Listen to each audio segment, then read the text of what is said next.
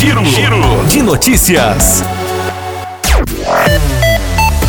A Prefeitura de Rio Paranaíba torna público que fará realizar os seguintes procedimentos licitatório. Pregão presencial número 031-2021, objeto contratação de empresa para prestação de serviço de disponibilização, instalação, configuração, manutenção, locação de todos os equipamentos necessários e serviço técnico de link de internet dedicado e link de internet via rádio. Abertura dia 22 de setembro às 12h30. Pregão presencial número 032-2021 2021, objeto registro de preço para fornecimento de materiais de drenagem, escoamento e esgoto diversos. Abertura dia 22 de setembro às 14 horas. Pregão presencial número 07/2021 FMS objeto aquisição de gases medicinais e acessórios para utilização do Hospital Municipal. Abertura dia 22 de setembro às 16 horas. Outras informações podem ser obtidas através do e-mail licitação@rioparanaíba.mg.gov.br.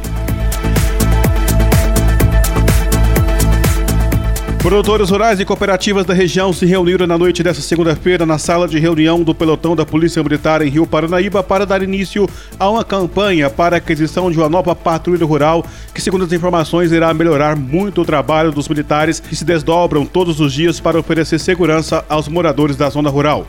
A reunião foi comandada por Newton de Oliveira, o Newton do INCRA, que também estavam presentes o presidente do CONCEP, Henrique Rodrigues, o presidente da Câmara, Newton Bovertura, a vereadora Loren Luiza, além do comandante comandante da Polícia Militar em São Gotardo, Tenente Adriano, e o comandante do pelotão da Polícia Militar em Rio Paranaíba, Tenente Fortuna.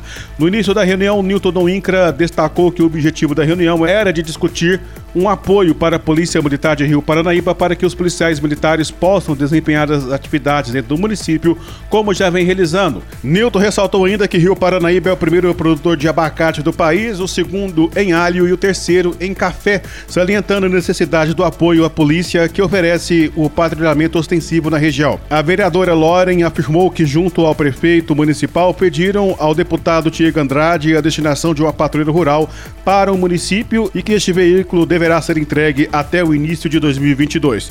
Diante disso, a reunião tomou outro rumo para início da campanha para aquisição de um terceiro veículo para a corporação, uma vez que a atual patrulha foi adquirida em 2013, também em campanha realizada pela comunidade. Com a ajuda de cada produtor e cooperativas que estavam presentes, a reunião terminou com um valor já arrecadado de 176 mil reais, os quais deverão ser recolhidos nos próximos dias. O restante, segundo as informações, serão arrecadados entre os produtores rurais e o Poder Judiciário local, que também irá contribuir para a campanha. Também foi instalada uma comissão para o gerenciamento do montante o presidente do CONCEP, Henrique Rodrigues, sugeriu abrir uma conta bancária para esta finalidade, a fim de ter mais transparência. Por fim, Nilton Dom Incra agradeceu a presença e o apoio de todos os produtores e cooperativas na campanha. Ele também falou a nossa reportagem. Confira. Na noite dessa segunda-feira aqui em Rio Paranaíba, produtores rurais se reuniram no pelotão da Polícia Militar para tentar ganhar um recurso para a aquisição de uma nova patrulha para a zona rural. Estou aqui com o Nilton do INCRA, comendador Nilton Oliveira, né? Recentemente empossado como comendador de Rio Paranaíba. Nilton, como é que se dá esse projeto? Como que vocês é, elaboraram essa reunião aqui em Rio Paranaíba hoje? Boa noite a todos os ouvintes, boa noite a Rádio Paranaíba, boa noite aos nossos produtores rurais aqui do município. E temos a dizer que nós fizemos esta reunião nesta noite aqui para tentar equacionar uma contribuição para a Polícia Militar de Rio Paranaíba, eh, dotando ela de duas viaturas para exercício da sua missão aqui dentro do nosso município. Eh, na primeira oportunidade, a vereadora Loren comunicou aos presentes que ela conseguiu, juntamente com o deputado Diego Andrade, é, a cessão de uma viatura para atendimento das demandas do município.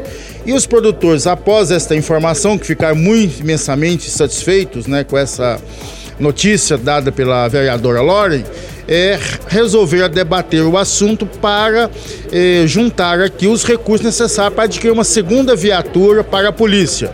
E foi muito interessante porque todos os presentes estavam sensibilizados com essa necessidade da polícia e assim se predispuseram a colaborar e ao final da reunião conseguimos arrecadar o recurso necessário para a aquisição dessa segunda viatura para a Polícia Militar de Rio Paranaíba.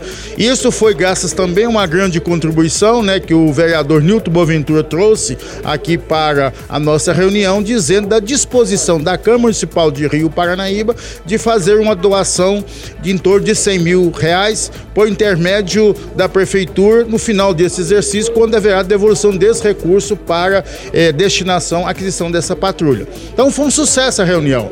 Comparecer muitos produtores rurais de Rio Paranaíba, São Gotardo, Arapuá, Carmo do Paranaíba, Serra do Salito, todos imbuídos do mesmo propósito, que é o quê? Prover o nosso município cada vez mais de uma segurança melhor e um bem-estar no meio rural, capaz de propiciar condições para que a nossa produção fique em paz e em tranquilidade.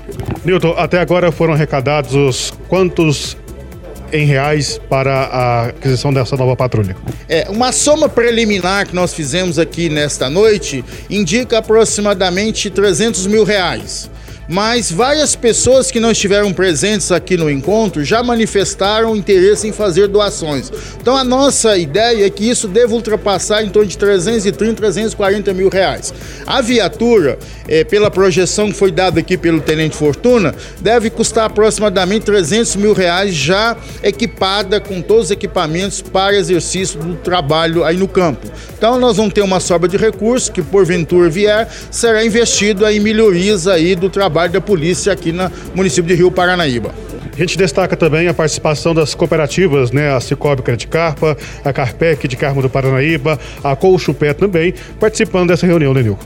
É, várias cooperativas compareceram aqui hoje. Você mesmo já listou, a Cochupé, a Copadap, a Carmocer, tá certo? É, também participaram aqui o Cicobi Carmo Paranaíba, o Cicobi, São Gotardo, quer dizer, todas as cooperativas entendem o papel que tem a agricultura na nossa região e entendem também a relevância de apoiar essa atividade aqui na nossa região.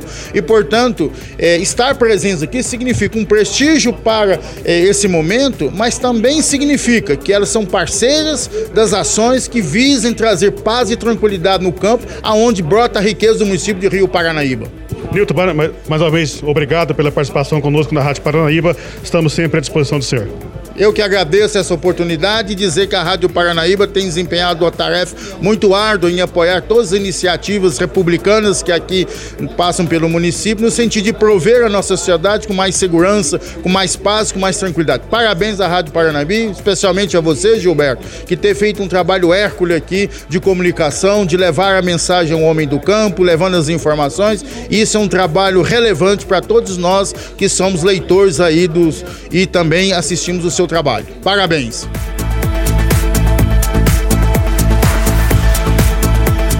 A Polícia Militar, através da Patrulha Rural, vem há alguns meses colhendo informações de vítimas e do banco informatizado de dados sobre diversos furtos que têm ocorrido na zona rural de patrocínio. No último domingo, os policiais montaram uma operação que terminou em prisão, multa de trânsito e veículos apreendidos. De acordo com as informações da assessoria de comunicação do 46º Batalhão da Polícia Militar, infratores têm ido aos córregos da região fazer uso de bebidas alcoólicas e drogas e no retorno para a cidade saqueiam fazendas, furtam TVs, botijão de gás, ferramentas e dentre outros. Na tarde de domingo, durante o patrulhamento na estrada que dá acesso ao rio Pirapitinga, foi notado que havia diversas pessoas nos córregos, sendo reconhecidos inclusive alguns infratores contumazes em prática delituosa.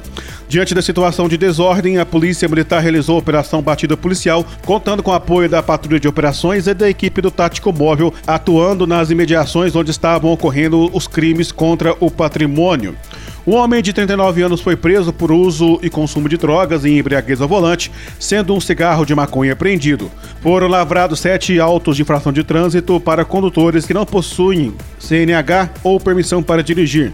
Dois veículos foram removidos e três multas de trânsito foram confeccionadas, segundo as informações do 46º Batalhão da Polícia Militar de Patrocínio.